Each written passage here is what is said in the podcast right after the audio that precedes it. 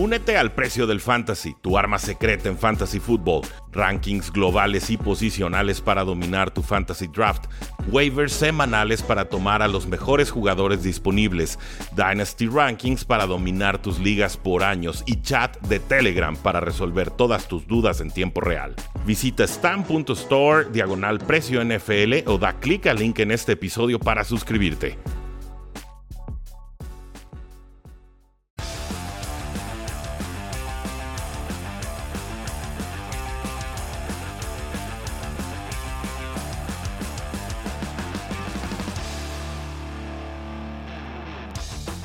Saludos a todos, bienvenidos a un programa más de Cuarto y Gol, donde la NFL no termina y nosotros tampoco. Mi nombre es Rudy Jacinto, me encuentran en Twitter como arroba NFL. Estamos a punto de concluir una semana épica en la National Football League. Grabamos un programa en vivo el domingo como a las 10.30 de la noche, hora del centro. Lo estuve produciendo, me ayudó Mario ahí con, con el tema de la preparación previa al show, no durante el show. Ese tuve que operarlo yo desde estudio. Y por eso el ritmo de este episodio podría sentirse distinto al de otros episodios de recap. Finalmente creo que funciona, creo que está padre. Obviamente si lo quieren ver en vivo, ahí está en Facebook, ahí está en YouTube. Eh, y bueno, próximamente también estará seguramente en Instagram Live. Así que damas y caballeros, este es mi análisis de todo lo que sucedió en los partidos de domingo en semana 3. Buffalo Bills 43. Washington 21. Se supone, nos dijeron, nos contaron que el equipo de Washington tenía una superpoderosa defensiva que iba a asfixiar a todos con un pass rush poderoso, con una secundaria complicada, con linebackers que chocaban y que le iban a comprar suficientes oportunidades a la ofensiva con Fitzpatrick o con alguien más para ganar los partidos con muy buen juego terrestre y un juego aéreo mejorado. Puro cuento, ¿eh? Gigantes ya se la hizo, aunque termina ganando Washington, pero por la magia de Heineken, no por la magia de su defensiva. Y los Buffalo Bills lo acaban de hacer.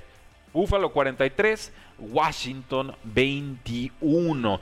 Casi 500 yardas de los Buffalo Bills. Este es un resultado completamente inaceptable para un equipo de Washington que se supone iba a ser contendiente, por lo menos en la división, pero que también quería hacer ruido en la postemporada. En cuanto a los Buffalo Bills, pues bien, este partido era el que estábamos esperando de Josh Allen, ¿no? Este despertar de Josh Allen finalmente en semana 3 se concreta, empieza a conectar esos pases profundos. Ya Buffalo había conseguido el juego terrestre con Zach Moss sobre todo, algo de, Devin Singletary, pero aquí ya vimos casi 100 yardas de Cole Beasley, vimos un poco más de Stephon Diggs. En fin, eh, este nuevo receptor, Emmanuel Sanders, eh, dos touchdowns, 94 yardas, nos muestra que todavía le queda mucho, mucho gas. Y además la defensiva de los Buffalo Bills intercepta dos veces a Taylor Heineke. Entonces con esas intercepciones consigue Buffalo 10 puntos y se acabó el partido. ¿Qué cosas? Bien por Buffalo, Washington es momento de preocuparse. Gracias a todos los que se están conectando en Instagram. No es la toma completa, insisto, pero nos da oportunidad de analizar con ustedes y con Facebook y con YouTube todo lo que sucedió en semana 3. Gracias por acompañarnos. Eh, ahorita vamos con el tema de Big Ben, Pedro Alonso, como no, tenemos que tocar el tema de Big Ben y les advierto, no hay nada bueno que decir. Tennessee 25, Indianapolis 16. Lo sabíamos, Carson Wentz no había podido entrenar en esta semana. Se lastimó no uno, sino dos tobillos. No tenía tanta movilidad. Se notó. Se notó que Carson Wentz no había entrenado con sus compañeros. Eh, solamente una de sus series ofensivas en la primera mitad fue para más de 23 yardas. O sea, pobre patético, triste. La defensiva sí tuvo dos entregas de balón provocadas, pero no podían salirse del campo. La realidad es que los Tennessee Titans estuvieron con 6 de 12 conversiones en tercera oportunidad, incluso convirtieron una cuarta oportunidad. Y por si fuera poco, estos Indianapolis Colts, la realidad es que en zona roja no pueden producir anotaciones. Entonces no, no hay mucho que hacer. Y pues nada, Colts 0 y 3. Por los Titans, bien, confirman esas buenas impresiones del partido contra los Seattle Seahawks en esa segunda mitad. Obviamente, pues vamos, se le iba la vida a los Titans en esa semana 2. Ganan y ahora refrendan la victoria. Entonces, de pronto, Titans con récord 2 y 1 y la división muy, muy a modo. Texans no le va a hacer ruido, Jaguars no le va a hacer ruido, y si este partido es confirmación, Colts tampoco le va a hacer ruido. Una lástima que quedara lastimado AJ Brown muy temprano en el partido. Titans impone ofensivamente a unos Colts que en defensiva empiezan a hacer mucha agua. Derrick Henry, 113 yardas por tierra. Buen partido de Ryan Tannehill con tres pases de touchdown. Y pues bueno, solo a corregir esas entregas de balón. Porque si no, va a haber problemas más adelante con un rival que sí te pueda castigar con puntos esas equivocaciones. Vamos con el siguiente partido. Este sí, Dios mío. Qué emocionante. Yo no daba un peso por este partido, pero ahí lo tienen. Baltimore 19, Lions 17. Qué final de juego. Qué final de juego con récord roto por Justin Tucker que concreta una patada de 66 yardas queda ahí en el travesaño inferior y bota la pelota y luego se alcanza a meter y ves como todos los aficionados de Lions celebran porque se había quedado corta la patada y de pronto ves cómo bajan las manos y cómo se les cae la cara y cómo agachan la cabeza y recuerdan que son los Detroit Lions y que si hay un equipo o una ciudad que deportivamente hablando no ha trascendido en 50 años, posiblemente Detroit sea uno de ellos, ¿no? Quizás la honrosa excepción sería una temporada de los Detroit Pistons. Y párenle de contar. Dice Raider Nation Costa Rica, Raiders. Sí, tiempo extra. Ahorita platicamos de ese encuentro, pero qué cosas. Baltimore no jugó bien, ¿eh? Baltimore sufrió. Baltimore probablemente debió haber perdido este partido.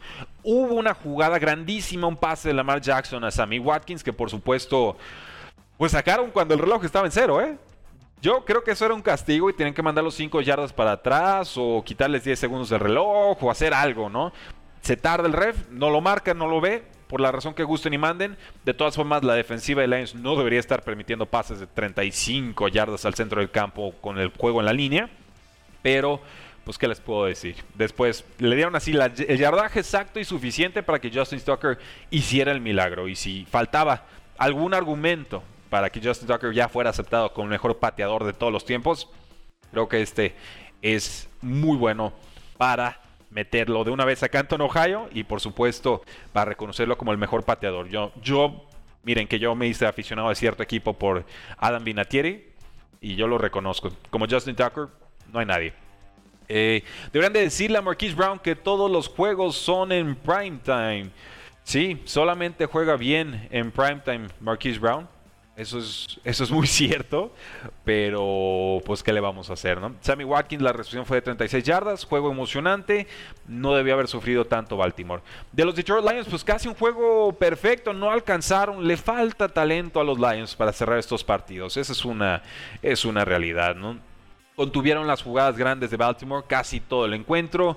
Los Ravens convirtieron solo una de 10 oportunidades en tercer down increíble. Entonces, pues la defensa aguantaba, no daba puntos, concedía algunas yardas, pero pues no, no hubo forma. Salieron de una desventaja 13 a 0, están 17 a 16.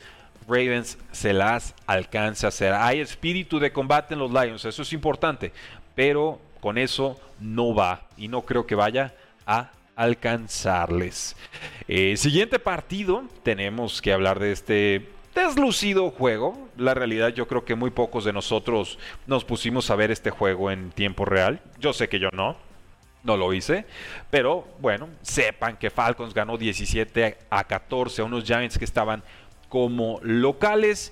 Eh, buen resultado para Falcons, no es un buen partido para Matt Ryan, pero pues el cuarto cuarto fue muy bueno, es una realidad. Iban atrás 7 a 14, Completó 11 de 12 pases, 118 yardas, un touchdown. Y finalmente Falcons se lleva el resultado. Eh, dos recepciones, 35 yardas de Cal Pitts. Cordero Patterson, 6 recepciones para 82 yardas, más otras tantas por tierra. Jugadas grandes para los Falcons en la última serie ofensiva. Y entonces convierte George Hoku con una patada de 40 yardas. ¿Qué les puedo decir los gigantes? Este equipo no va a ningún lado. Este equipo ya tiene que despedir a Dave Gettleman. Eh, yo hubiera esperado un poco más de Daniel Jones. La defensa de Falcons estaba muy, muy a modo. Pero se les olvidó cómo jugar en defensiva en los últimos 13 minutos. Increíble, ¿no? Una serie ofensiva de 72 yardas con un touchdown para empatar el partido. Eh, Adoree Jackson tenía una intercepción que hubiera matado el juego. La suelta. Eh, la defensiva permitió 58 yardas en los últimos dos minutos para ese eh, gol de campo de los Falcons. En fin, nada, se descompusieron. De nada sirve jugar bien tres cuartos y en el cuarto te vas a descomponer. Una triste realidad.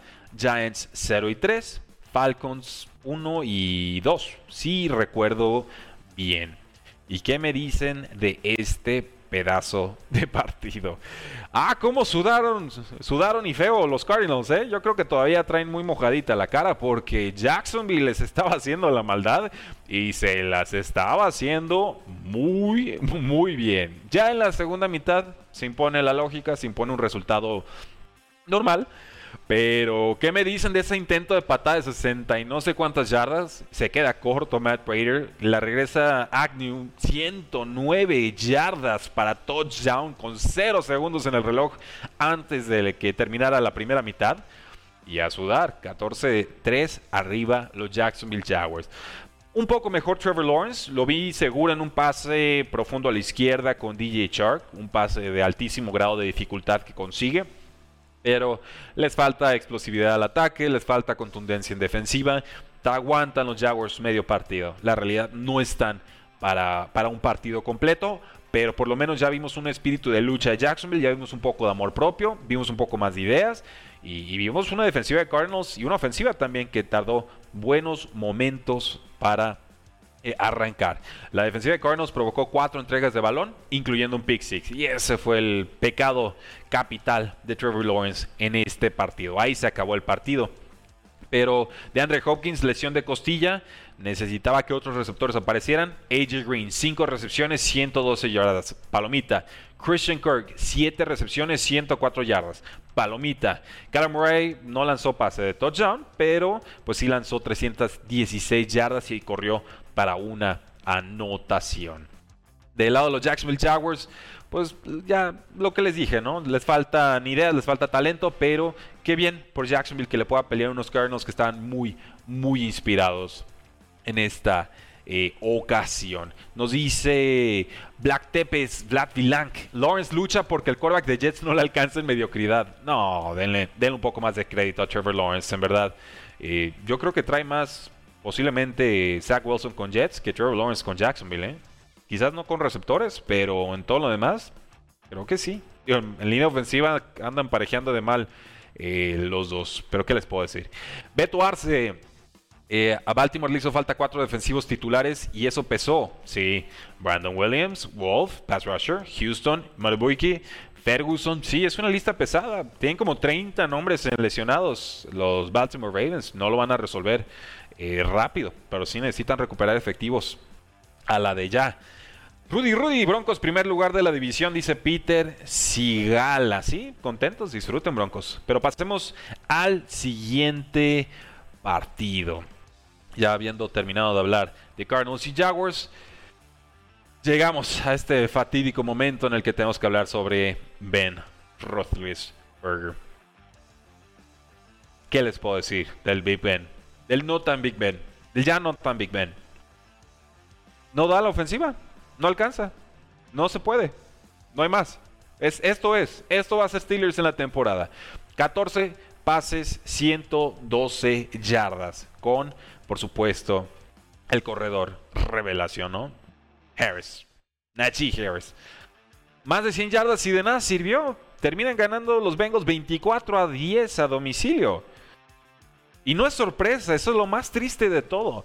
No es sorpresa que Cincinnati le haya pegado y apaleado y humillado en el campo por 14 puntos.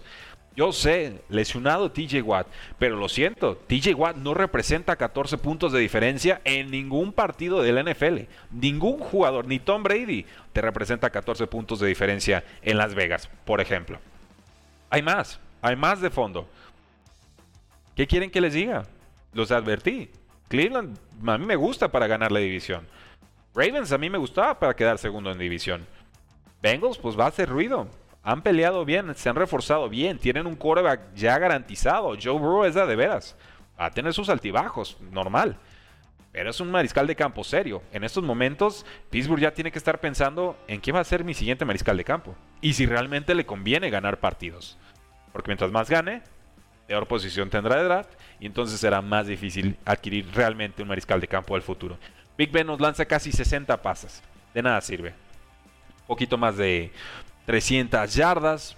Pero no hay más. O sea, vemos jugadas cómicas en las que Big Ben trata de escapar, se mueve tantito a la derecha, sin presión, lanza un pase cayéndose. ¿Por qué? Porque la hormiga tacleadora se lo llevó. Y entonces, pues a dónde vamos, ¿no? Sin Deontay Johnson, sin TJ Watt, sin línea ofensiva, sin brazo de coreback, no. O sea, en realidad la línea ofensiva de Bengals se comió por completo esta línea ofensiva de los Steelers. Y se les dijo en pretemporada, no por meter cinco nombres nuevos va a ser mejor la línea ofensiva de Steelers. Para mí esto no, no es sorpresa. Entonces, pues es una confirmación de que tristemente hay talentos importantes en Steelers, pero no un equipo completo. El año pasado fue la máxima expresión de lo que podía lograr este roster. 11 victorias consecutivas y un montón de derrotas más adelante. No mejoraron en el offseason. ¿Por qué esperaban algunos que Steelers fuera a tener mejor rendimiento? No lo veo. Sinceramente no lo veo. Lo dije todo el offseason. Me da tristeza. Qué lástima. Pero no lo veo. No veo a Steelers. Yo creo que Big Ben ya está retirado. Solo no lo han avisado. Y pues ya está. Perder contra Bengals en casa de esta manera tendría que ser una muy fuerte llamada de atención. Roethlisberger falló un pase profundo a James Washington. hubiera sido un touchdown garantizado. Eh, ¿Qué más tuvimos por ahí? Pues perdieron a Juju. Chase Claypool. Trato de encontrar algo positivo que decirle a Steelers. 100 pues, yardas de Najee Harris. De nada va a servir. Por eso tomar a corredores en primera ronda suele ser un ejercicio inútil. Porque aunque te hagan 150 yardas, muchas veces no alcanza. Necesitas mucho más para poder competir. Pero bueno. Bien, Bengals, hablemos de ellos, ¿no? No todo se trata de Steelers. Yo sé que la mayoría de los aficionados en México, o la afición más grande en México, Steelers, pero hay que hablar de Cincinnati. Mejor en ataque, mejor en defensa, mejor en equipos especiales. La línea ofensiva de Bengals da un paso hacia adelante. Joe Mixon, 90 yardas, 18 acarreos. Eh, la defensiva verdaderamente pegándole una y otra y otra a Big Ben. Lo capturaron cuatro veces, lo golpearon muchas en otras ocasiones. Tyler Boyd, touchdown de 17 yardas, dos touchdowns de Jamar Chase. Todo bien en Cincinnati. Bien por ellos. Pasemos al juego de los Santos de Nueva Orleans contra los Patriotas de Nueva Inglaterra. Gracias si se están empezando a conectar en Instagram, en Facebook y también en YouTube. Compartan el video, échenle like, aprovechen Aprovechen, ¿no? Muchos espacios en español. Se avientan un programa a estas horas en domingo, ¿eh? Así que manden, manden un poco de amor, por favor. Por aquí había visto un comentario de sobre los patriotas. Quiero ver dónde quedó ese comentario para mostrárselos, pero bueno, parece que se quedó un poquito atrás en el historial. Sí, no lo encuentro. Pues ya está. Platiquemos directamente de este partido paliza y dominio total de Santos de Nueva Orleans. Créanmelo, el resultado no le hace justicia a lo que fue el trámite de este partido. Los Santos fueron asfixiantes en defensiva y fueron suficientes y afortunados en ataque, ¿no? La línea ofensiva de está lastimada y se notó. Pobre Mac Jones, presionado una y otra y otra vez. No había forma de ayudarle realmente. Y ahora sí lanzó sus dichosas intercepciones, ¿no? Mac Jones tuvo tres intercepciones y pues venía de no lanzar intercepciones, de completar más del 70% de sus pases. Yo esperaba algo mejor de los Patriotas, pero también me parece que se casaron mucho con el a fuerzas tenemos que correr. No contra los Santos. Contra los Santos no se corre. Salvo que seas Christian McCaffrey, ¿no? Contra los Santos se pasa. Y aunque sea mariscal de campo novato, entonces yo, me parece que ahí los Patriotas caen en la trampa de, creer que su juego terrestre iba a poder más que la línea defensiva de Santos, que lleva años siendo muy complicada por la vía eh, terrestre. ¿Qué les puedo decir? James Winston, pues queda en un punto medio, ¿no? Ni el tan tan de semana 1, ni el muy muy de semana 2. Lanza un pase de touchdown a nadie y lo atrapa a Marquez Callaway, o sea, un pase malo, pésima idea lanzar ese pase en 20 yardas en zona roja, un, globo, y porque Dios es grande termina en anotación, ¿no? Algunas conversiones importantes de tercer down, Alvin Camara muy completo, moviendo las cadenas. Y pues ya está. Tal cual. Entregas de balón provocados por la defensiva de Santos terminan decantando este partido. No me desanimaría mucho si fuera fan de los Patriotas, pero sí queda claro que Santos ahorita está en otro nivel. Yo creo que la localía, el nivel que traía Mac Jones, la inteligencia del cocheo iba a ayudar y no. Erré totalmente el pick y quizás debía haberlo visto, ¿no? Le di demasiado crédito a unos Patriotas que todavía están buscando una identidad. Y creo que los Santos van más adelante en ese proceso. Yo veía y escuché a los Pats, nos decía Beto Arce, que iban a ganar, pero se los dije en la mañana con Jaime en el café americano. Saints les iba a dar hasta para llevar a los Patriotas. Y así fue, hasta para llevar les fueron a dar. Eh, vamos viendo, dice, falta la otra semana en donde no va a meter las manos con Rogers, coincido con tu crítica, dice Christian eh, Monroy. Nos dice Pedro Sigala, estamos por ver la primera temporada perdedora de Mike Tomlin. Sí. Oh, sí, sí lo creo. Oh, sí, sí lo creo. Pero bueno, así es esto. Bears 6, Browns 26. Pobrecitos osos, pobrecito Justin Fields, ¿eh? Qué rival tan a poco a modo para debutar. Le pegaron a más no poder. Verdaderamente le dolió y mucho. La línea ofensiva es de lo más ridículo que hay en toda la NFL con los osos de Chicago. O sea, ya sabían que era un problema. Toman un tackle ofensivo, Tevin Jenkins, con lesiones de espalda en el draft. Y cortan al titular, Leno. Charles Leno, creo que era el nombre. Y antes de que empiece la temporada se lastima Tevin Jenkins la espalda. Entonces no tienes ni titular ni novato. Y por ahí vienen todos los guamazos, ¿no? O sea, patético, patético verdaderamente. Un festival de Miles Garrett que tuvo 4.5 capturas en este partido.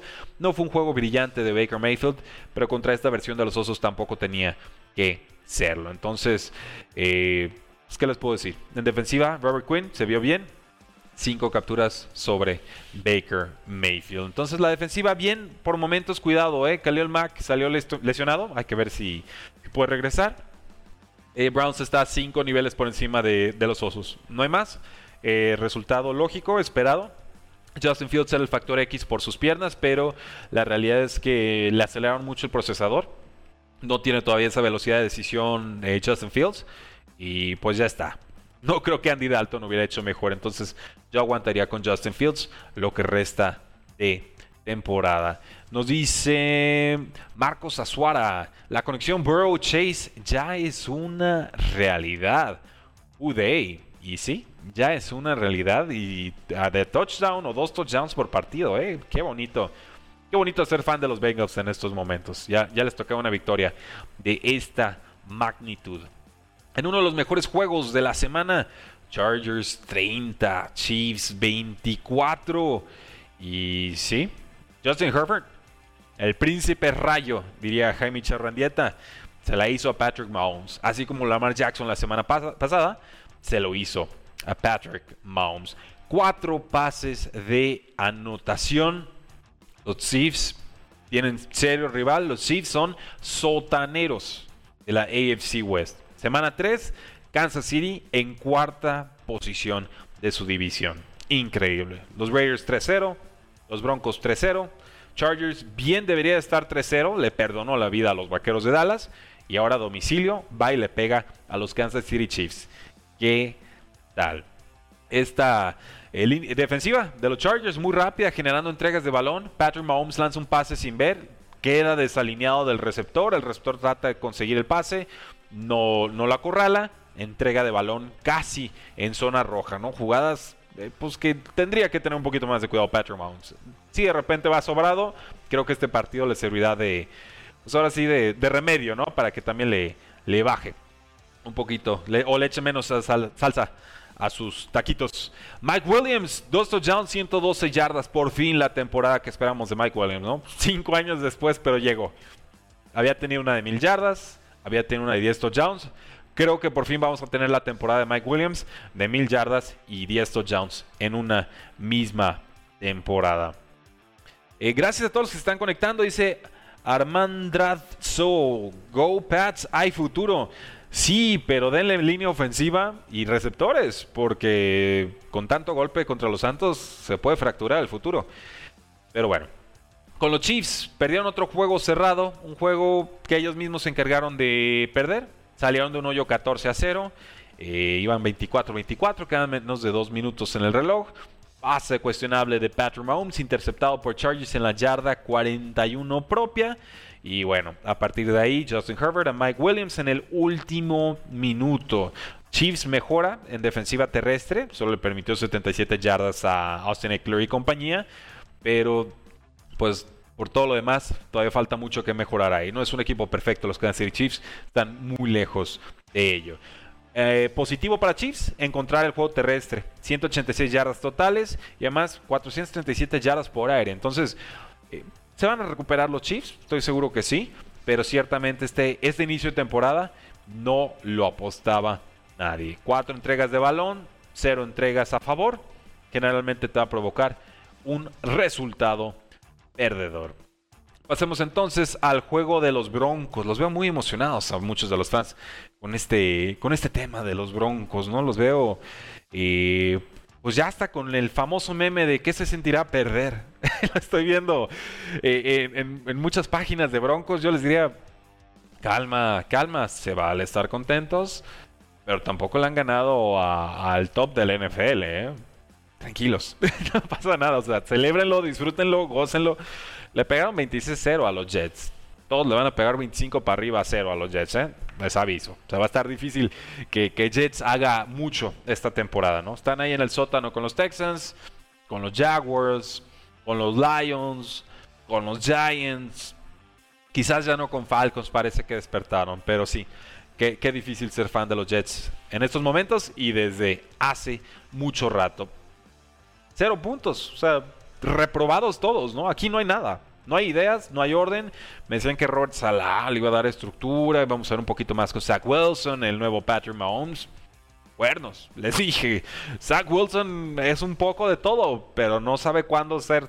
O bueno, puede hacer todo, pero no sabe cuándo hacerlo o cómo debe hacerlo. Le falta mucho en su procesador, le falta mucho en su toma de decisiones. ¿Qué les puedo decir? No pueden correr, 43 yardas totales por tierra. No pueden lanzar. Zach Wilson, dos intercepciones.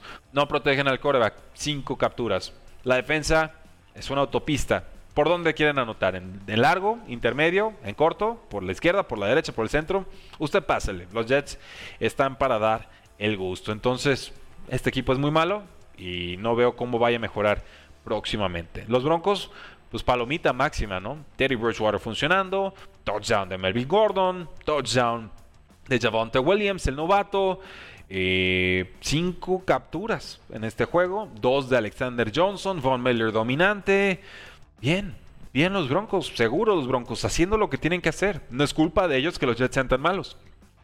Incluso jugando contra un equipo malo, lo importante es pues confirmar que eres suficientemente poderoso y superior a tu rival, ¿no? Entonces, ganar por paliza también confirma que los Broncos están en muy buen y dulce momento. Nos dice Beto Arce, la próxima semana veremos qué tantos Broncos eh, le toca el primer equipo difícil de su calendario, los Baltimore Ravens, sí, y un Baltimore que pues casi pierde. Entonces, yo creo que va a llegar muy concentrado a, ese partido.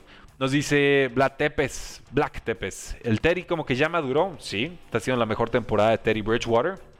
Y la defensiva es fuerte. Y el juego terrestre es bueno. Y Cortland Sutton te ayuda mucho. Y Tim Patrick es útil. Y Noah Fan también. Es un equipo muy completo. Y lo dijimos todos en el off-season. Denle un buen coreback a los Broncos y están para pelear. Por eso era tan fuerte el rumor de Aaron Rodgers a los Broncos. Con Teddy Bridgewater, bueno, tenemos un game manager con un poquito más de techo de lo esperado. Pero por lo menos no tiene las entregas de balón que tuvo en su momento Drew Locke, ¿no? Que te rompen por completo un partido en contra. Entonces, bien, bien por los Denver Broncos. Los que no encontraron la senda de la victoria nuevamente fueron estos Seattle Seahawks 17, Vikingos 30. Segunda semana consecutiva en la que la ofensiva de Seahawks desaparece. Pero por si fuera poco, desaparece con lesión de Tyler Lockett y luego con lesión de DK Metcalf. En la primera mitad sí estaban moviendo eh, el balón ya a partir de ahí en la segunda mitad ni 100 yardas consiguieron. Un tercer cuarto muy malo de Seahawks. todos los terceros cuartos de Seahawks están siendo muy sufridos. Ahí fue cuando Titan se le fue eh, a la yugular. Y si no lo resuelven, van a perder muchos más partidos los Seahawks, ¿eh? Otros que amenazan con quedar con un récord perdedor esta campaña. Eh, los vikingos empezaron 0-2 y esta victoria era absolutamente fundamental. O sea, o ganaban aquí o adiós temporada. Una ofensiva de vikingos con 6 anotaciones en sus primeras 7 posesiones. No jugó Dublin Cook, jugó Alexander Mattison, lo usé en muchas de mis ligas y lo celebré. 112 yardas terrestres. Alexander Mattison es un gran jugador, Vikingos tendría que usarlo mucho más. En defensa, los Vikingos desaparecieron a los Seattle Seahawks, no permitieron puntos a Seahawks en la segunda mitad, habían permitido 17 eh, en la primera. Entonces, bien, ajustes de medio tiempo y gana Vikingos y con total merecimiento. Yo creí que ganaba Seahawks, les soy sincero. No creí que fueran a perder a Metcalf y a Tyler Lockett. Pero aún así, algo tuvieron que haber hecho.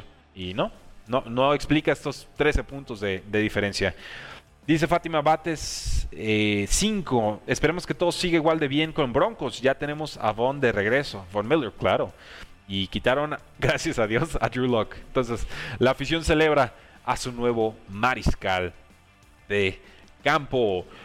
Bucaneros 24, Rams 34. Aquí sí, si escucharon el podcast, se las canté yo y se las cantó Jaime Charrandieta. Rams iba a ganar, Rams estaba en casa. Rams tiene una unidad que está en mejor momento defensivamente hablando y se, eran comparables en ataque. Entonces yo tenía claro que Rams tenía las de ganar. Bucaneros tampoco me parece un pésimo resultado, ni mucho menos, pero sí se vieron descompuestos, ¿no? Y como que el marcador decora un poquito lo que fue el trámite del partido. Matthew Stafford con Sean McVay es una cosa maravillosa. Cooper Cup, un monstruo, un monstruo. Eh, Totalmente. Es imparable. Anota touchdowns sin defensivos a la redonda. Eh, hasta Deshaun Jackson se vio explosivo en este partido. Eh, ojo con Van Jefferson, ¿eh? Muy subestimado. Yo lo tengo en varias de mis ligas de dinastía. Van Jefferson corre muy buenas trayectorias. Van Jefferson tiene el respeto en, en off-season con receptores con los que entrena. Eh, algunos de los mejores receptores en toda la NFL que lo ven y dicen, wow, Van Jefferson, guarden el nombre, va a ser muy importante conforme avance la temporada con Los Ángeles Rams en esta y en futuras campañas, no tengo la menor duda de ello. Pero sí anótenlo, Van Jefferson. Eh, me gustaría ver más de Robert Woods. La realidad es que Cooper Cup le está comiendo el mandado por completo. Pero pues ya está. No jugó Daryl Henderson, jugó Sonny Mitchell. Me parece que lo hizo bastante bien. Y pues ya está. Tom Brady, ¿qué les puedo decir? Mm, por momentos parecía que se amenazaba con su comeback, ¿no? Su modo comeback, el yo gano todos los partidos a pura fuerza de voluntad. Eh, aquí no. Esta ofensiva, posiblemente porque no jugó Antonio Brown, no sé. Está en lista de COVID reserva. Eh, pues no produjo no produjo. Simplemente la defensiva de Rams tenía todas las respuestas. No pudo aguantarle la ofensiva el paso a Matthew Stafford. Y se vieron vulnerables en defensiva de pase. Incluso se les lastima un cornerback más. Entonces, si hay un foco amarillo con los Tampa Bay Buccaneers. No iban a quedar invictos. Lo vimos contra Dallas. Lo vimos en semana 2. Lo vimos en semana 3. Hay momentos en los que esta unidad defensiva de Bucaneros no da el ancho. Y contra Rams creo que quedaron evidenciados. Dice Brady lanzó arriba de 400 yardas Alberto Perezcano. Sí, pero sabes que muchas de esas yardas fueron en tiempo basura en el cuarto cuarto, cuando el juego estaba completamente fuera de alcance, ¿no? Esa es mi lectura de las 400 yardas. Eh, cuando el partido importaba, cuando estaba realmente en juego, Matthew Stafford le ganó la partida a Tom Brady. Esa es la, lectura que yo tengo de, este partido. Black Tepes nos dice, Rams tiene a Stafford, el más infravalorado. Eh, no a Goofy o a, Jerry Goff. Me, gusta el apodo de, Goofy. Eh, pero bueno. Y pues gracias por acompañarnos, Alberto, Alberto Perezcano, uno de nuestros corresponsales de Patriots en cuarta y gol. Eh, estaban sudando y estaban sufriendo los Raiders, pero terminan sacando el resultado 31 a 28 contra los Delfines en tiempo extra. Complicado partido para los Raiders, ¿eh? Aquí no, no fue la brillante actuación de Derek Carr, no fue un partido perfecto. Eran locales. Sí me asustaba la defensiva de Dolphins, creo que se le estaba subestimando por aquella paliza que le puso eh, Baltimore. Pero, pues, ¿qué les puedo decir? ¿Qué les puedo decir verdaderamente? Eh, sufrieron, iban abajo 14 a 0. Derek Carr pudo juntar a sus tropas, ¿no? Anotaron 25 puntos consecutivos. La defensiva no cumplió con su parte. Dolphins empata. Nos vamos a overtime. Gol de campo, gol de campo. Y entonces, pues bueno, esta ofensiva de Raiders casi 500 yardas, 495 contra los Dolphins, para ser exactos. Eh, metieron 500 yardas por partido, pues, a quién le importa la defensa, ¿verdad? Y aún así creo que la defensa va mejorando dentro de lo que cabe. Entonces, este bien lo pudo haber perdido Raiders. El de semana 1 contra Ravens, yo diría que debió haberlo perdido, pero bien por ellos por haberlo ganado. Entonces, Raiders está 3-0. Yo aquí dejo constancia de que tengo muchas dudas sobre los Raiders. A mí no me hablen de Raiders como empiezan las temporadas. A mí háblenme cuando la cierren. Y la cierren bien. Porque esta ha sido la historia con Raiders en las últimas 3-4 campañas. Buen inicio, le pegan a los grandes. Segunda mitad de temporada, derrota, derrota, derrota, derrota. Entonces, me da gusto por Raiders. Ojalá puedan mantenerlo. Sí veo síntomas sostenibles. Pero perfectamente podrían ir con Rector 1 y 2.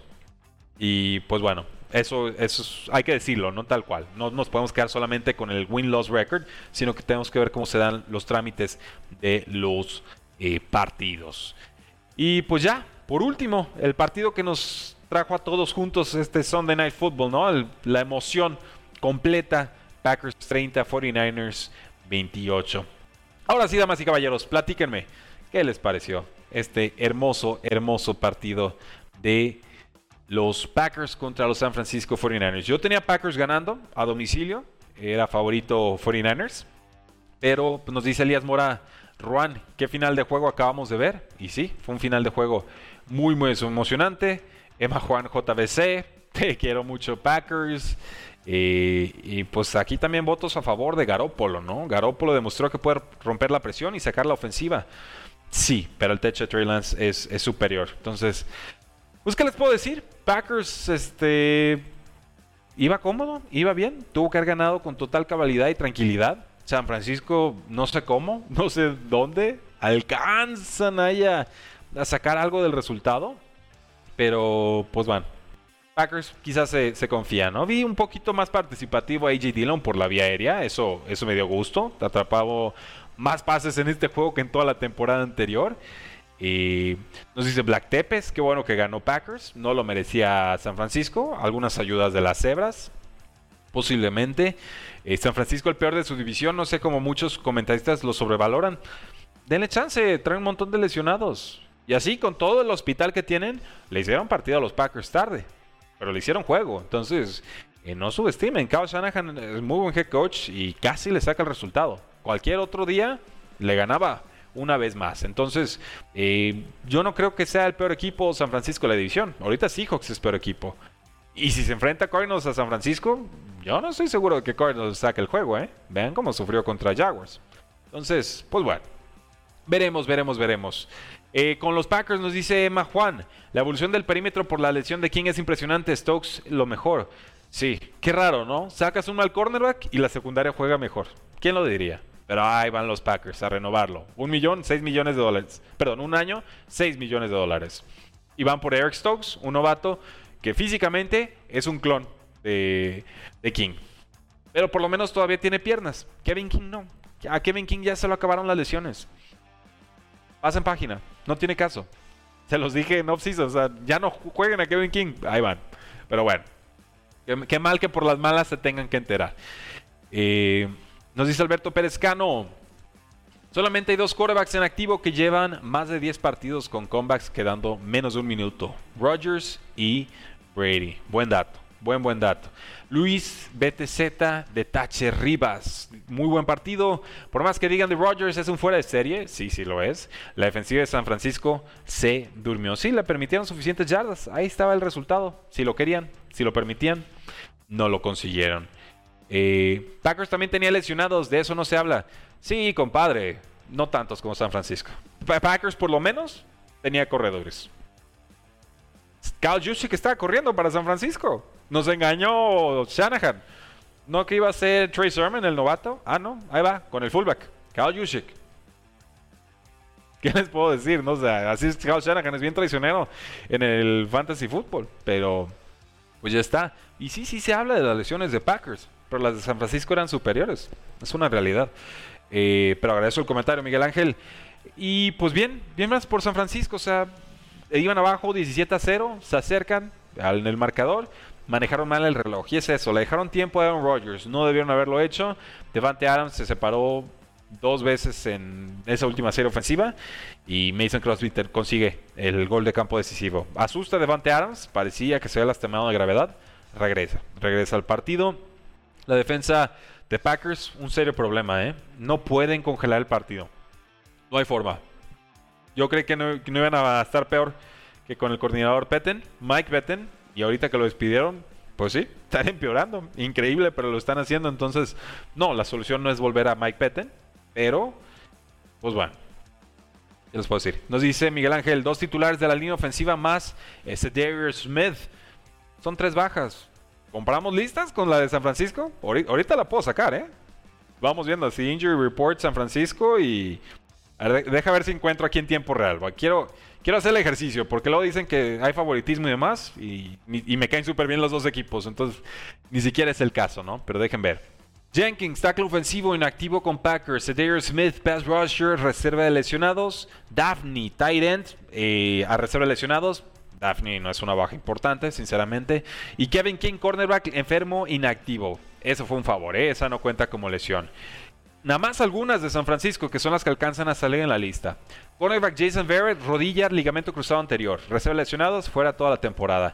Corredor titular Elijah Mitchell, lesión de hombro, inactivo. Ya ni se diga Raheem Mostert, lesión de rodilla, fuera toda la temporada. Jamaico Hasty, corredor, lesión de tobillo, reserva lesionados. Greenlaw, linebacker, lesión de ingle, reserva lesionados. Y hasta Givens, el, el liniero defensivo, lesión de tobillo, reserva lesionados. Y insisto, son los que me salieron ahí, ¿eh? Creo que hay unos cuantos más. Entonces, pues sí, sí hay lesiones de Packers. Yo creo que las lesiones de, San Francisco son, son, más difíciles de superar. Eh, damas y caballeros, es así como estamos casi despidiendo el programa. No sin recordarles que tenemos un muy lindo Monday Night Football, un clásico de los Vaqueros de Dallas que reciben a las Águilas de Filadelfia. ¿Quieren que platiquemos un poquito de ese juego?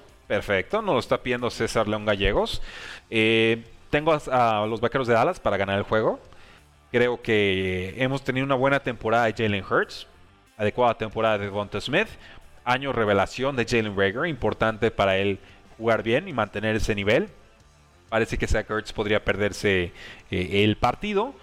Creo que Dallas va a estar muy necio con que Zeke tenga que ser el corredor número uno. A mí me gusta más Tony Pollard, lo siento, desde el año pasado. Me dicen, ah, es que si le das más volumen de juego, Tony Pollard no va a jugar tan bien. Pues vamos viéndolo, ¿no? Pongámoslo a prueba. Porque yo les puedo decir, si quítenme los números del jersey, y yo te puedo decir exactamente en qué momento está Tony Pollard y en qué momento está Zeke Elliott. Juega explosiva, Tony Pollard. Checó con la línea, Zeke Elliott. Entonces, está bien, hay que utilizarlos a los dos, pero hay que ir metiendo a Tony Pollard cada vez y más, más y más, más en esta ofensiva. A Mari Cooper, costillas, lesionado desde la semana 1, fractura. Es un tema de manejo de dolor. Y pues bueno, nada más cuidado. Un mal golpe no lo puede dejar fuera del partido. Ya lo saben, Michael Gallup está fuera eh, por las próximas, creo que una o dos semanas. Pues bueno, nos dice Black Tepes, la esperanza de Eagles son sus Titans Goddard, no veo a su defensa parando a Dallas en momentos clave. Eh, yo sí, ¿eh? Yo sí, no por la secundaria, pero por sí por el pass rush. La línea ofensiva de Filadelfia es, más que adecuada. Yo no creo en la línea ofensiva de Vaqueros. Entonces, por ahí le pueden pegar a Dak Prescott, va a tener que escapar. De, por contra, pues la defensa de Dallas ha sido oportunista, ha generado entregas de balón. Pero yo creo que fue más lo que Chargers dejó de hacer la semana pasada que lo que Dallas hizo en el partido. Entonces, cuidado. Esta línea es peligrosa. Tres puntos y medio a favor Vaqueros de Dallas. Eh, creo que gana Dallas, pero si tengo que apostar la línea, me voy con Eagles. ¿Por qué? Porque es juego divisional, porque está muy cerrado y simplemente porque es un Monday Night Football con todos los reflectores encima. No llegan en, en su mejor momento los dos equipos, pero pues bueno, ahí está. Cowboys con el money line, Eagles si nos vamos con el spread. Miguel Ángel dice, voy con Águilas, de alguna forma Vaqueros se pegaron un tiro, pegarán un tiro en el pie. Adelante, pues, sí puedo, puedo verlo, sí puedo creerlo. ¿Qué tal la defensiva de Eagles? Nos dice Jorge Vicente. Pues buen pass rush, yo creo que a eso le tienen que apostar, ¿no? Eh, Y pues ya está. Saludos desde Chihuahua, Chihuahua, dice César León Gallegos. Pues ahí lo tienen, damas y caballeros. Un programa resumen general, cotorro, relajado de todo lo que sucedió en esta semana 3. Yo soy Rudy Jacinto, me encuentran en Twitter como arroba NFL y ya lo saben, ahí están las redes sociales, ¿no? Arroba NFL, Twitter, también síganos en Facebook, en Twitter, en Instagram, en YouTube. Estamos en todos lados. Esto se transmitió en Instagram, se transmitió en Facebook y se transmitió en YouTube Live. Así que, damas y caballeros, descansen, disfruten. Nos vemos el día de mañana porque la NFL no termina y nosotros tampoco. Cuarto y gol.